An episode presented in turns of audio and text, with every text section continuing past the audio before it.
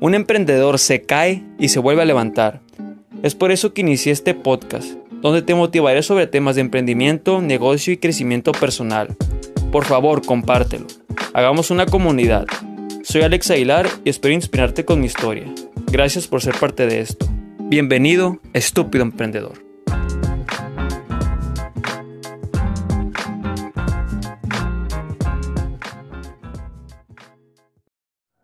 Emprender no es para todos. Hay algo que tenemos que tener en cuenta si quieres emprender. Tú hazlo, lo puedes hacer. Si quieres poner un negocio, hazlo. Si quieres realizar tu proyecto, hazlo. Sin embargo, si quieres que tu familia, algún amigo o conocido cercano lo haga, la verdad es que es muy probable que quedes decepcionado. Hola nuevamente. Sé bienvenido a otro episodio más de Estúpido Emprendedor. Este capítulo llamado Emprender no es para todos. Y no quiere decir que tú no puedas emprender, sino que al invitar a alguien es probablemente que esa persona no quiera. Es lo que quise decir. Como venía diciendo, no puedes obligar a todo el mundo que te rodea a emprender. Claramente si te está yendo bien, probablemente la gente te diga, te siga la, la onda, pero no siempre es así. Verán, desde mi punto de vista personal y por experiencia propia, les platicaré una historia. Mi madre, que es trabajadora en una reconocida universidad de Sinaloa, y además de ser autoempleada como maestra de zumba, decía que ella quería ganar más dinero.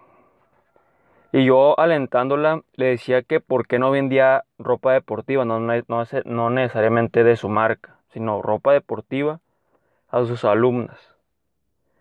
Aparte, porque no daba algún tipo de clase online, en línea, de pago o, YouTube. Yo sé que para empezar a ver números en YouTube, pues se, requiere tiempo y perseverancia.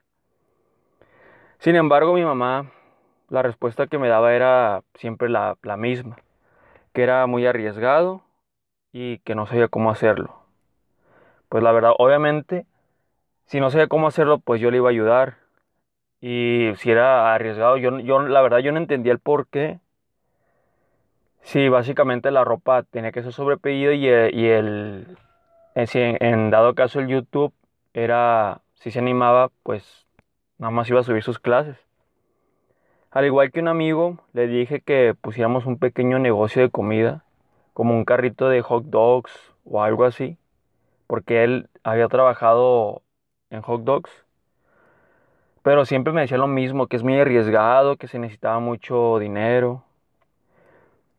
Y un ex, un ex compañero de la agencia de marketing en la que yo trabajaba, como ya les comenté en un capítulo anterior, se quejaba de un compañero de él en la universidad, de su universidad, perdón, porque invertía en divisas, en criptomonedas o en acciones y así ganaba su dinero, es decir, no tenía em, un, empleo en sí. Aunque esto no sea directamente emprender un negocio, pero pues, eh, se requiere algún conocimiento de las acciones. Si nada más inviertes así, en divisas o en ese tipo de, de bienes, y si no sabes, la verdad es que estás especulando. Sin embargo, su amigo emprendió en el camino del trading Mientras que mi ex compañero decía que eso no era un trabajo. Era, era, yo creo que era su principal problema, que no era un trabajo. Eh, que no había nada mejor que un trabajo con sueldo seguro, me decía mi ex compañero de la, de la agencia de marketing. Aquí mencionaré que no es cuánto ganas en dinero, sino cómo lo ganas. Obviamente no digo que si ganas siempre o si ya tenga la vida resuelta, pero pongamos un ejemplo. Si una persona gana dos mil pesos a la semana en su trabajo, sea en construcción, en gobierno, en un hospital, etc., y otra gana lo mismo, 200 pesos a la semana, sin ir al trabajo desde su casa, digamos, e-commerce, ¿quién crees que esté pues más feliz o más relajado? Yo pienso que la persona que está trabajando desde, su casa, obteniendo básicamente la misma cantidad de, dinero, porque empezando por lo más básico, está desde su casa. Otra no se tiene que esforzar eh, tanto como por, por, ejemplo en una construcción. ¿Ok? Y así me ha pasado varias veces en las que yo intentaba decir a algún familiar o amigo que hay que emprender algo. La verdad que no entendía por qué pues, no querían e, emprender algún negocio. Para mí era bastante lógico el tener esa libertad financiera o libertad de tiempo. Pero para ellos no, para ellos era muy arriesgado o no iban a tener ganancias el primer año o el segundo año. Y no fue hasta que me di cuenta que no todos tenemos la misma mentalidad y objetivos en la vida.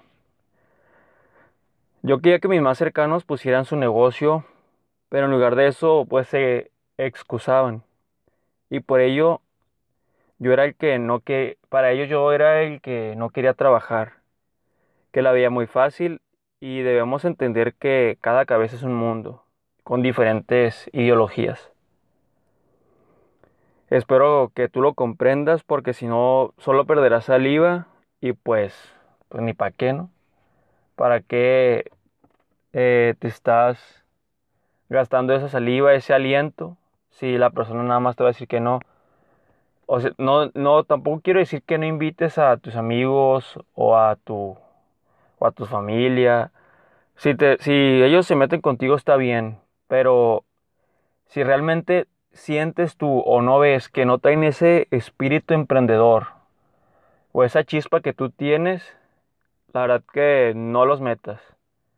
No los metas y si tú eres una persona que tiene un amigo que está emprendiendo y no, no tienes una chispa, solo déjalo. Nada más apóyalo porque probablemente necesite mucho apoyo. Métetelo a tu cabeza. Em, emprender no es, no es para todos. Si tu familia, tus amigos eh, quieren trabajar y son felices así, pues está bien. Si quieren tener un sueldo, seguro está bien. Y si quieren tener uno o dos días de descanso a la semana, está bien. Y tienes que acostumbrarte. No esperes a que todos te sigan en los sueños, porque no son los sueños de ellos, son tus sueños nada más. Y son las mismas metas que tú. Lo que realmente no está bien es que tú quieras emprender algún negocio y terminas en un trabajo que odias, que no empieces el emprendimiento o que tengas positivismos tóxicos a los más cercanos que no es para todos, como te digo. El emprender no es un destino, es un viaje. Un viaje que probablemente esté solo y la verdad que eso está bien. Si quieres enterarte más del tema, te recomiendo un libro llamado El libro negro del emprendedor de Fernando Trías. La verdad que muy buen libro. Eh, yo creo que se lo recomendaría, se lo recomendaría a todo emprendedor, perdón, a todo emprendedor que quiere iniciar en el mundo este. Eh, y, no, y no importa si, si es una empresa tecnológica o un, puesto, la verdad que yo lo recomiendo este, este libro a cualquiera que va a, empezar. Eh, pues sería todo. muchísimas gracias por escuchar otro capítulo. Me despido sin antes decirte que me puedes mandar un mensaje como ya le he venido, diciendo en otros capítulos.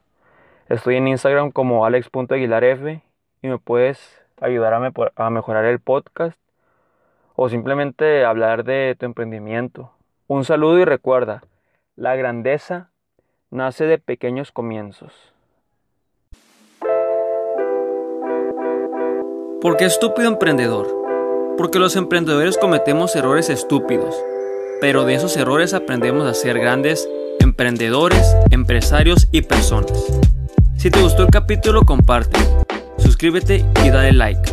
Así crecemos todos. Hagamos una gran comunidad.